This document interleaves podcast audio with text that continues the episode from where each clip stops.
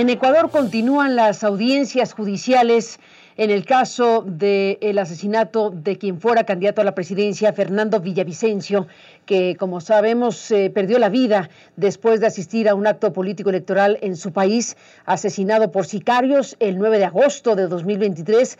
Y bueno, pues el caso de Villavicencio es muy importante por obvias razones. Estamos hablando de una figura que fue pues eh, eliminada de una forma brutal, de una forma criminal y estamos ahora siguiendo de cerca los momentos judiciales para esclarecer eh, este caso y desde luego hay imputados, hay detenidos, hay información que está surgiendo en estas audiencias y de esto vamos a hablar en este programa. Bienvenidas y bienvenidos, gracias por estar aquí. Empezamos con este reporte que desde Quito, Ecuador, nos envía nuestra colega Ana María Cañizares, que nos da cuenta precisamente de estas largas audiencias, largas y pues importantes audiencias judiciales en torno al caso Villavicencio. Te escuchamos, Ana María. Adelante. En Ecuador, la jueza Irene Pérez llamó a juicio a las cinco personas detenidas y acusadas por el asesinato del ex candidato presidencial Fernando Villavicencio perpetrado en 2023. El llamado a juicio se da un día después de que en una audiencia preparatoria la fiscalía acusara formalmente a seis detenidos. Sin embargo, la jueza dictó sobreseimiento para uno de ellos. Villavicencio fue asesinado por sicarios el 9 de agosto de 2023 después de asistir a un mitin político en el norte de Quito. El hecho ocurrió pocos días antes del debate presidencial y la primera vuelta electoral. La fiscal que lleva el caso, Ana Hidalgo, indicó que tras el levantamiento de evidencias como videos, conexiones telefónicas, rastreo de lugares, entre otras, se logró determinar que la orden del asesinato de Villavicencio salió de la cárcel de la Tacunga, una de las más importantes y conflictivas del país, desde donde operan miembros de la banda delictiva Los Lobos, a la que pertenecen algunos procesados por este crimen. La fiscal sostuvo que la coordinación con los sicarios para ejecutar el asesinato salió de la celda de Carlos Angulo, alias Invisible, quien estaba detenido en esa cárcel. Angulo es considerado por la fiscalía uno de los principales implicados en el crimen como autor mediato. Por otra parte, la fiscal acusó a Laura Castillo como coautora del asesinato al asegurar que estuvo encargada de reunirse previamente con los sicarios y proporcionar la logística y la información sobre los lugares donde Villavicencio se encontraba. Los abogados de Angulo y Castillo pidieron la nulidad del proceso por considerar que hubo irregularidades y pusieron en duda la información obtenida en los celulares incautados tras el asesinato. La jueza no dio paso a sus pedidos, mientras que los otros cuatro procesados fueron acusados por la Fiscalía como cómplices por presuntamente enfocarse en la vigilancia y planificación del crimen. Patricia Barragán, amiga de Villavicencio y víctima secundaria de este asesinato, compartió a la prensa detalles del día del crimen e insistió en que espera en que se haga justicia. Llegué hasta la puerta de la camioneta donde entró Fernando y empezaron los disparos. Algo terrible, algo que uno no puede, hasta ahora no puedo superar, algo que uno no puede creer todavía por un hombre tan valiente y por un hombre tan justo, por un hombre que quiso solamente la verdad en este país. La expectativa se centra ahora en el juicio por el asesinato de Villavicencio. La defensa de los procesados deberá argumentar sobre su participación o no en el hecho. Hay que recordar que tras el asesinato de Villavicencio fueron procesadas 13 personas inicialmente, pero siete de ellas fueron asesinadas entre el 6 y 7 de octubre de 2023 en dos cárceles de Ecuador donde estaban detenidas. El Departamento de Estado de Estados Unidos ofreció en septiembre una recompensa de 6 millones de dólares total por información que lleve al arresto y condena de los responsables del asesinato de Fernando Villavicencio. Para CNN, Ana María Cañizares, Quito.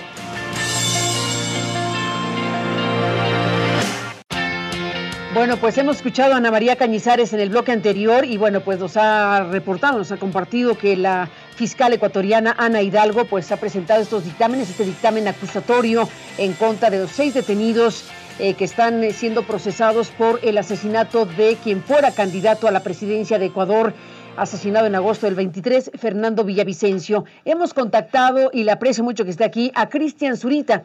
Cristian, bueno, Cristian es periodista, eh, Cristian es una persona que ha formado parte de, de, ese equipo que compitió por la presidencia, tomó la candidatura y el espacio que dejó Villavicencio con esta muerte terrible del año pasado. Y bueno, se convirtió en candidato presidencial eh, de la República por Movimiento Construye 25. Y bueno, pues ahora lo hemos buscado para hablar precisamente del movimiento que se está viviendo, de la investigación judicial y del proceso que está en curso en estos momentos. Gracias, Cristian Zurita, por estar aquí y por este enlace con CNN.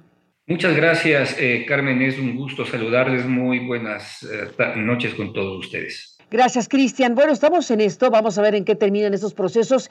¿Qué expectativa tiene usted y el equipo de Villavicencio precisamente con este proceso judicial abierto? Bueno, eh, se dividen en dos temas. El uno que se está juzgando en, en las actuales horas, que es pues eh, buscar a los responsables desde el punto de vista material, es decir, quienes intervinieron directamente en la planificación y asesinato de Fernando Villavicencio, mientras se mantiene eh, una investigación totalmente reservada para identificar a los autores intelectuales del crimen, que pues se entiende tiene implicaciones de carácter político relacionados al narcotráfico. Lo que ha sucedido pues básicamente en las últimas horas es la identificación eh, de tres grandes líneas.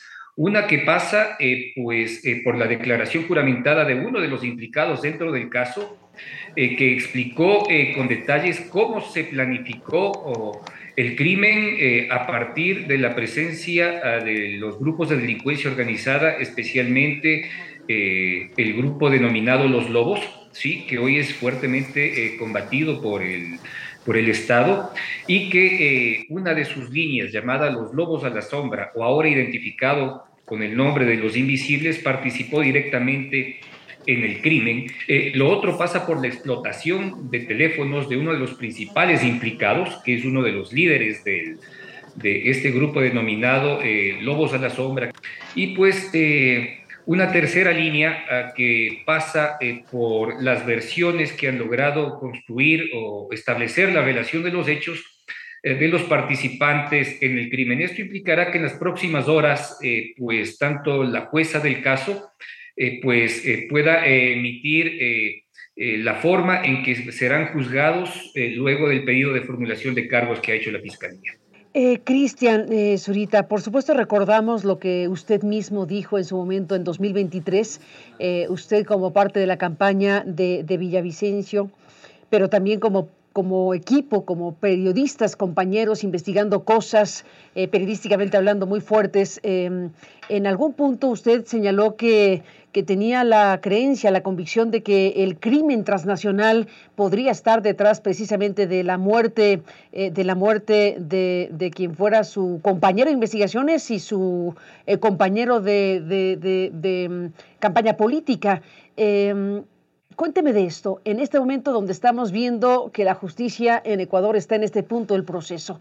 Cuénteme de sus propias investigaciones junto con Villavicencio, cuénteme de lo que usted está viendo y pensando que puede estar detrás de todo esto, independientemente de los autores materiales, usted lo dijo, la autoría intelectual. Se está llevando además en el Ecuador otra investigación por parte de la Fiscalía General del Estado. Es una investigación eh, netamente fiscal, ¿sí? Eh, que eh, pues inició justamente el año pasado y eh, pues de la explotación de una gran cantidad de teléfonos que pertenecieron a líderes de grupos de delincuencia organizada, se ha establecido una interesante relación de los hechos que identifican a posibles participantes en el crimen desde el punto de vista intelectual se identifica eh, que existieron eh, conversaciones y planes eh, para acabar no solo con la vida de Fernando Villavicencio, también con otros periodistas directamente relacionados a las investigaciones del crimen y del narcotráfico, e incluso se habla de, de, mi persona. Y pues esos nombres ya han sido directamente identificados. A partir de, de estas líneas que se están llevando por la Fiscalía General del Estado, se han identificado eh, pues una serie de nombres que en su momento tendrán que pues exponerse y pues las investigaciones desde el punto de vista reservado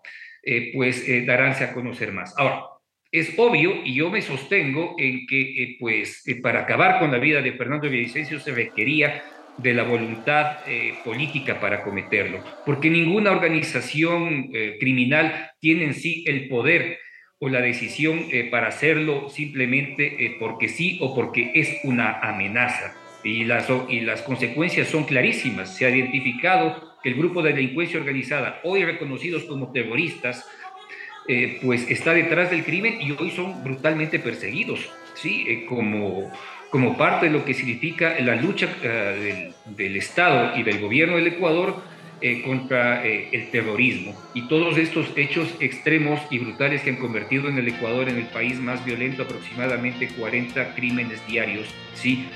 según las estadísticas de 2023. Déjeme hacer, Cristian, una pausa y regresamos en esta, en esta conversación. Son muchos los elementos que están a la mesa de lo que nos está diciendo. Volvemos después de la pausa y le pregunto.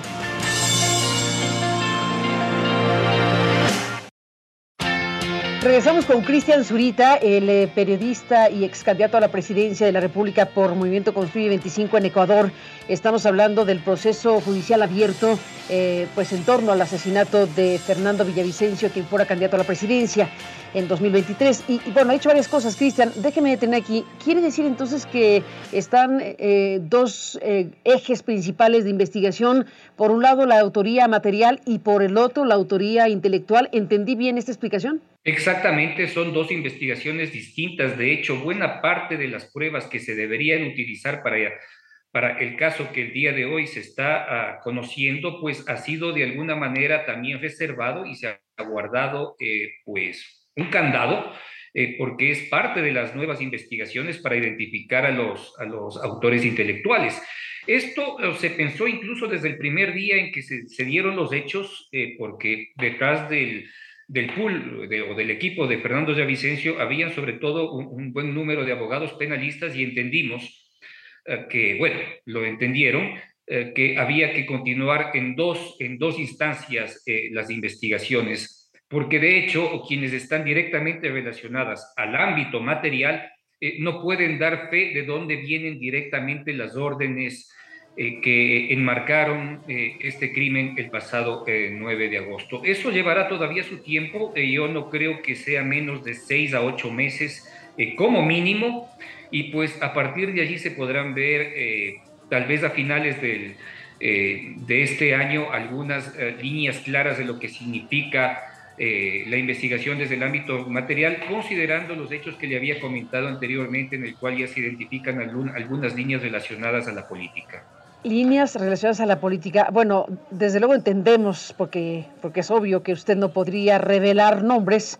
Estamos en esta fase donde la secrecía de la investigación es evidente, pero le pregunto, dado lo que nos ha dicho, en estos nombres eh, que están siendo identificados dentro de la investigación misma eh, respecto a la autoría intelectual del asesinato del ex candidato presidencial, eh, se encuentra gente del crimen organizado, gente de la política o gente vinculada con las dos cosas. ¿Cómo lo explicaría sin decir nombres? Sin decir nombres, diría que se han identificado líneas en eh, investigaciones eh, cercanas eh, por la Fiscalía que identifican con claridad pues, a políticos que operaban a favor de narcotraficantes. Esa es la realidad. El camino claro que identificamos es que hay una relación entre el crimen organizado y la política, que es una de las narrativas y discursos que Fernando Villavicencio eh, explicó con mucha fuerza y determinación en campaña y que es pues una de las razones por las cuales también fue asesinado. Esta segunda, no, por orden de importancia, está la investigación de los eh, autores materiales, hay seis detenidos, están las audiencias y está este otro carril que es la investigación específica de, las, la autoría intelectual. Eh, ¿Ha dicho usted que está dentro de la tarea de la Fiscalía eh, intervenciones telefónicas o tuvieron acceso a, algún universo de de intervención telefónica fuera de lo judicial. ¿Puede precisar esta parte de lo que usted sabe? Sí, eh, dentro de lo que fue eh, una serie de allanamientos luego del crimen, eh, se lograron identificar personas involucradas, ¿no es cierto? Y pues en los allanamientos también se capturaron teléfonos que en su momento fueron explotados y en la explotación de estos se identificaron una serie de líneas y de relaciones que llevan a entender cómo se planificó el ámbito oh, material. pues dentro de la investigación también se realizaron allanamientos al interior de las cárceles, tanto en la ciudad de La Tacunga, en el centro del país, como en la ciudad de Guayaquil, eh, pues líderes de los grupos de delincuencia organizada eh, fueron eh, retirados, se hicieron requisas y sus teléfonos pues pasaron a órdenes de la fiscalía y la policía junto con la supervisión o control digamos del FBI ha realizado la explotación de los teléfonos que permitió identificar la relación de los hechos que hoy se conocen y pues que se entienden a la, eh, con mucha claridad eh, cómo se dieron eh, pues, los hechos y los días y horas antes del crimen de Fernando Villavicencio.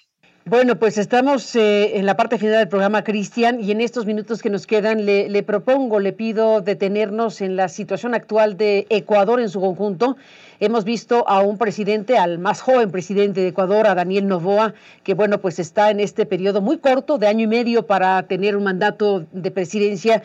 Eh, sabemos incluso que ha anunciado su intención de, buscar competir de nuevo en los comicios del 9 de febrero del 25.